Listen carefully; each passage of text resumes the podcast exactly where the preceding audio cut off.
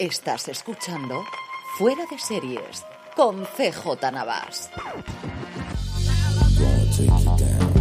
Bienvenidos a Streaming, el programa diario de Fuera de Series en el servidor CJ Navas te trae las principales noticias, trailers y estrenos del mundo de las series de televisión. Edición del jueves 17 de febrero del 2022. Empezamos con nuestro follow-up. Ayer tuvimos muchísimo tiempo, casi 20 minutos de programa hablando fundamentalmente de HBO, de la presentación que hicieron de todos sus nuevos proyectos, los que nos van a llegar en primavera ante la TCA. Y precisamente de ahí tenemos una continuación y es que los medios eh, americanos hasta allí desplazados aprovecharon para intentar hablar con alguna de las personas responsables de eh, la plataforma y, el Hollywood Reporter, en concreto Leslie Goldberg, que además copresenta uno de los mejores podcasts que podéis encontrar sobre series de televisión, mejorando lo presente, TV's Top 5, todos los viernes, ella junto con Dan Feinberg. Os recomiendo de verdad que allí donde me estéis escuchando lo busquéis, TV's Top 5. Eh, como os digo, pudo hablar con Casey Blois, con el gran jefazo a día de hoy de HBO y también de HBO Max, que lo asumió hace un añito y medio. Y en un montón de preguntas, 20 dice Leslie que le hizo y las respuestas en general son evasivas, pero alguna cosa interesante hay. Abre la conversación, que lo pondré como siempre en las notas del programa, que lo podéis encontrar en foradeseries.com, preguntándole que qué tal ha funcionado And Just Like That y si va a haber continuación.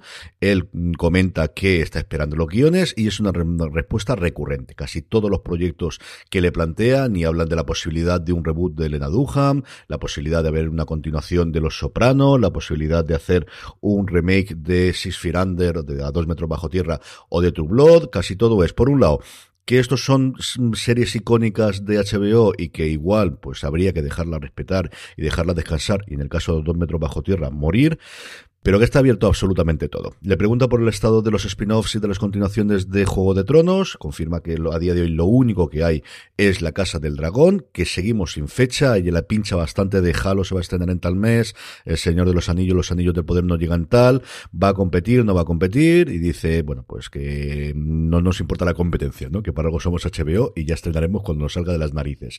La que sí que son noticias, por un lado, es qué ocurre con la serie que estaba produciendo JJ Abrams para HBO, que originalmente se iba a llamar Demimond y que cambió el nombre a Contraband. Está en proceso, así que no lo vamos a ver desde luego en los próximos meses. Tiene pinta de que algo tiene que estar ocurriendo detrás, más allá de que Bad Robot está en mil millones de proyectos. Luego comentaremos alguna cosita. Sobre Westworld, si va a llegar las seis temporadas que en algún momento sus creadores comentaron que quería, y él dice, bueno, pues cinco, seis o siete, lo que quieran hacer Lisa Joy y Jonathan Nolan. Ya veremos a ver lo que hay. Y la única que yo creo que le da una respuesta bastante más concreta es sobre The Last of Us, si la veremos en este año, el 2023, y dice que ahora mismo están grabando en Canadá que no hemos anunciado la fecha todavía, pero que no será en 2022. Que luego todo puede cambiar y se encuentra en un hueco final de año, puede ser, pero recordar que al final HBO a día de hoy todavía sigue emitiendo en Estados Unidos en formato lineal, que no estrena más de un drama los domingos, que The Last of Us sí o sí va a ir los domingos. Yo pensaba que podía ir el hueco que iría después de Succession, que tradicionalmente termina a principios de noviembre.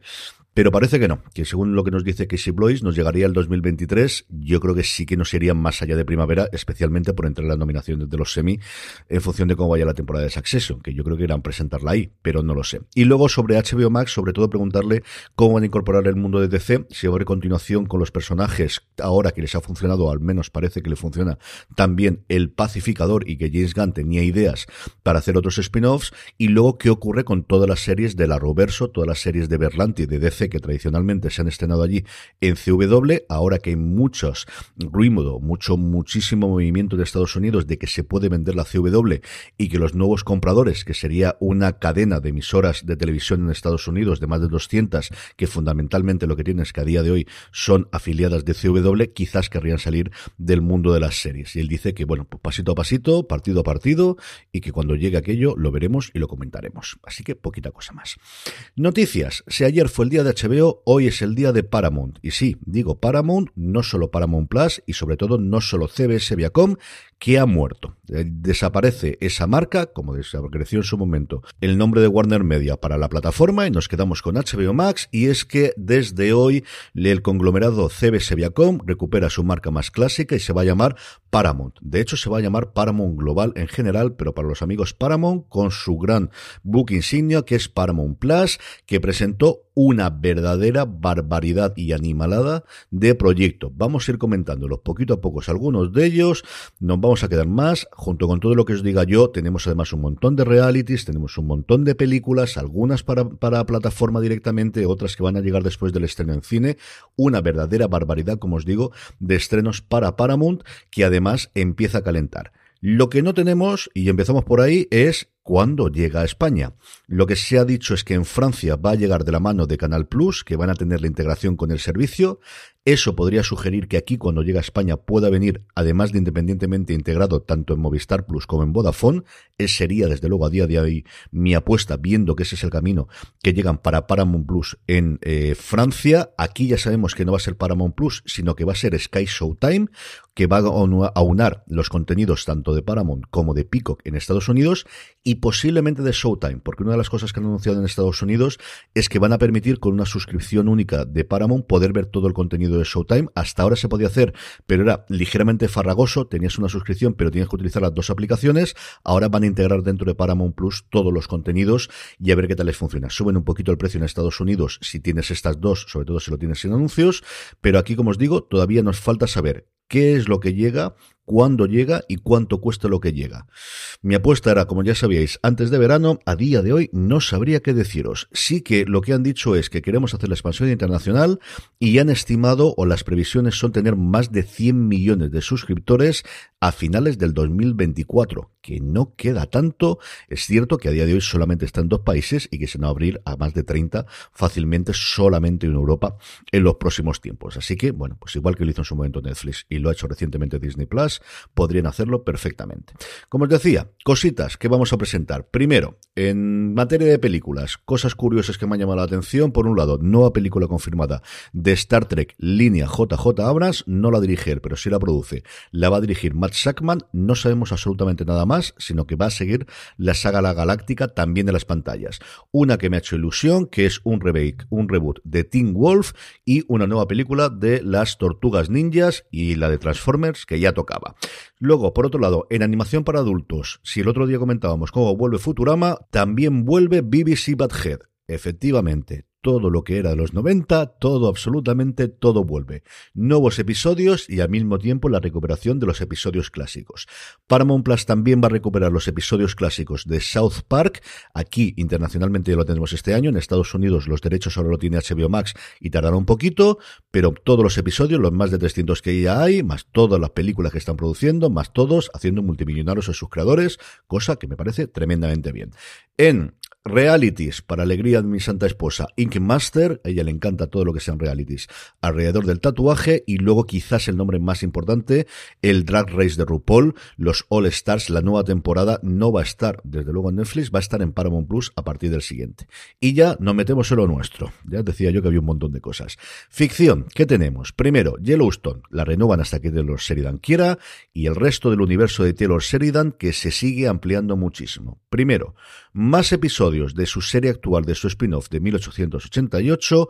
No lo, han, no lo han nombrado como una nueva temporada, no sé si será un problema contractual, originalmente se dieron nueve episodios, pero lo que han anunciado es que va a haber más episodios. Entiendo que no se estrenará a eh, continuación de los que actualmente se están haciendo, sino posiblemente para ese lanzamiento internacional. Así que tomémoslo como una temporada 1B o una temporada 1.5 o como queramos. Teníamos una a finales del siglo XIX, una a principios del siglo XXI y ahora vamos a tener primera nueva serie que se ha confirmado, 1932.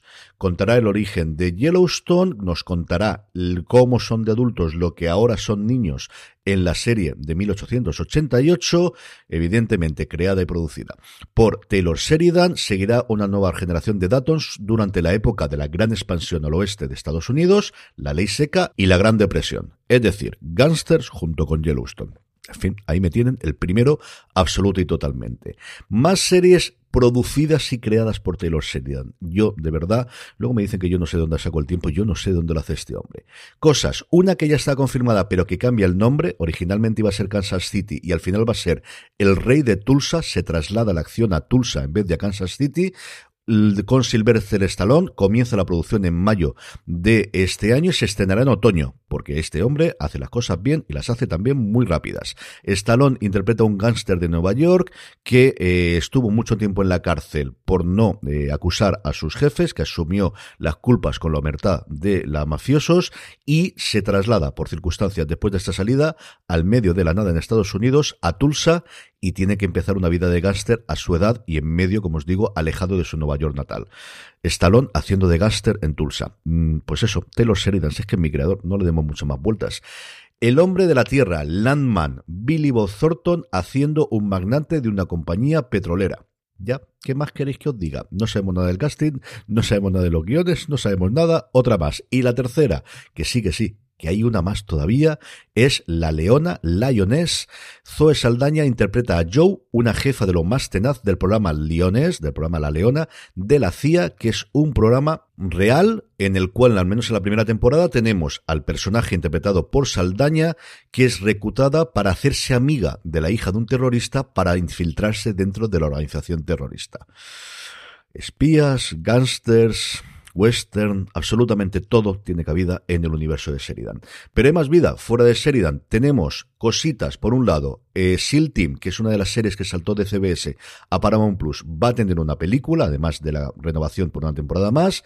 Y NCIS se expande por el mundo. Ya tuvimos en su momento, ya tenemos muchas ciudades en Estados Unidos, así que nos vamos lo más lejos posible. Nos vamos a Australia.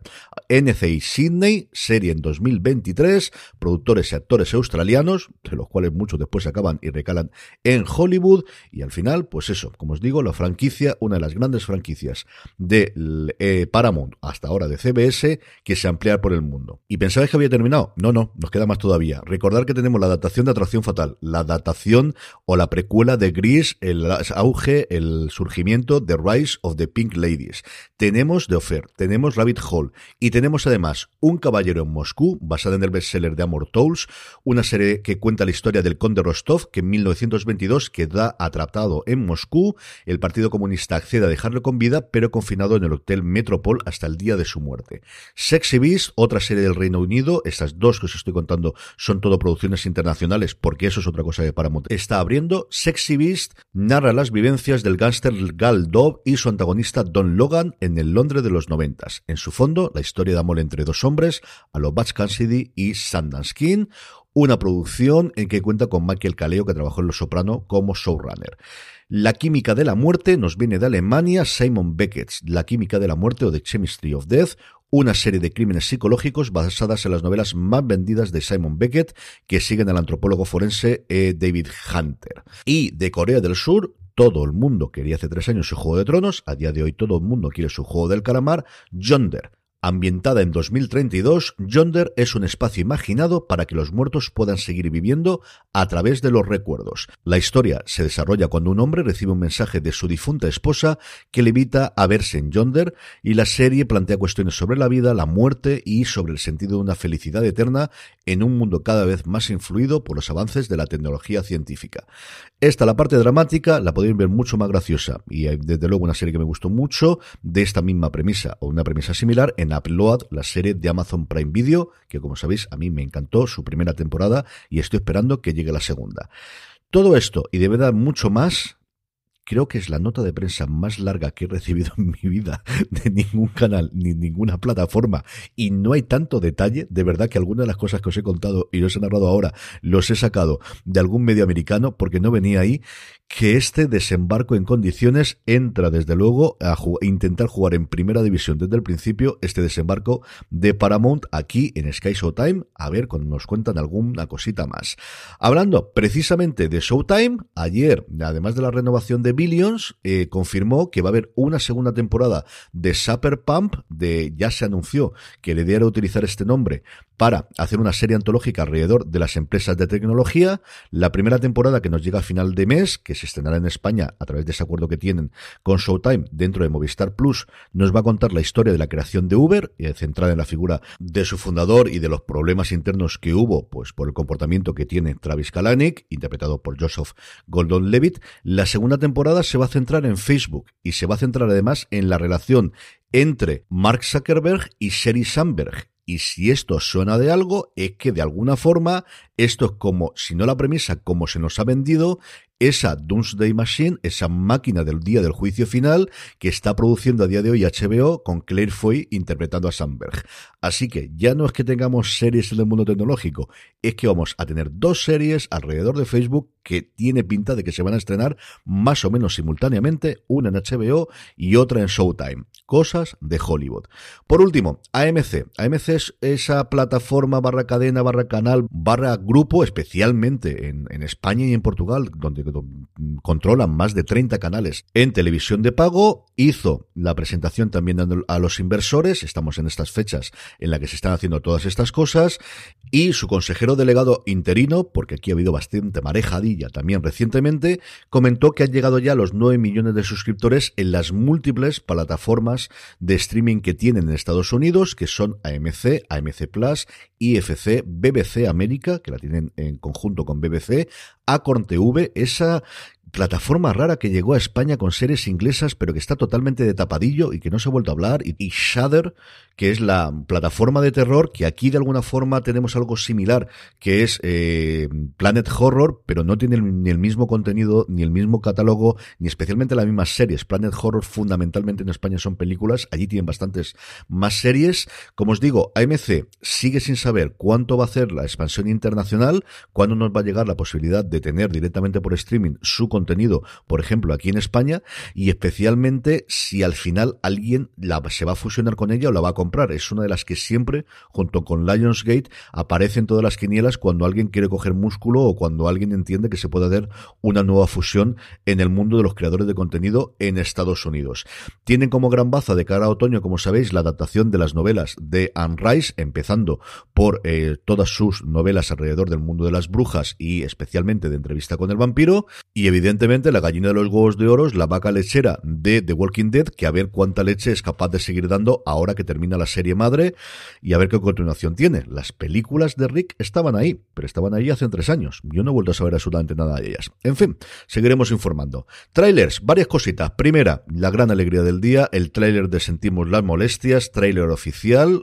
Recordar que dimos en exclusiva en fuera de series en su momento un avance del primer episodio, pero por fin vemos el primer eh, trailer en condiciones, minutito y medio de la nueva serie de Juan Cabestani y Álvaro Fernández Almero después de Vergüenza, con Miguel Reyán y especialmente con Antonio Resines, que a todos nos trae, yo creo, muchísima alegría verla después de lo fastidiado que ha estado por coronavirus de salud recientemente. Netflix, el tráiler de Mala Vegana, la historia de Sarma Melgalis, una chef eh, famosa, una restauradora conocida especialmente en Nueva York, con un restaurante vegano muy conocido, de la que parece que al final no era vegana ni nada que se le parece, pero fundamentalmente que empezó a sacar pasta del restaurante y quedárselo ella de una forma pues bastante, bastante frecuente y de bastante importe. Uno de estos documentales de True Crime, sin demasiado, bueno, pues sí, crimen de guante blanco en este caso, que llegará Netflix próximamente. Vikingos Valhalla, tenemos ya un documental, un making of, antes de su estreno a finales de mes, que podéis ver también en los trailers, como siempre las notas del programa, o si os suscribís a la newsletter de Fuera de Series, newsletter.fueradeseries.com, o si vais a nuestro perfil de Twitter, lo encontraréis justo al principio del perfil, ahí todos los días os pongo siempre todos los trailers. HBO, el trailer de la historia de Larry David, una conversación en dos partes, un documental en dos partes que se va a estrenar en Estados Unidos el 1 de marzo, contando la vida y obra y milagros del cómico estadounidense con una larga y extensa entrevista con él en primera persona. Y por último, la gamberrada del día, Prime Video, Amazon presenta el trailer ahora ya en condiciones del spin-off de The Voice en animación, Diabolical. Si ya os pareció que ese minutito que colgaron era un cafre, si ya viste en su momento The Voice, ¿qué os voy a decir de los dos minutos y medio que dura este tráiler?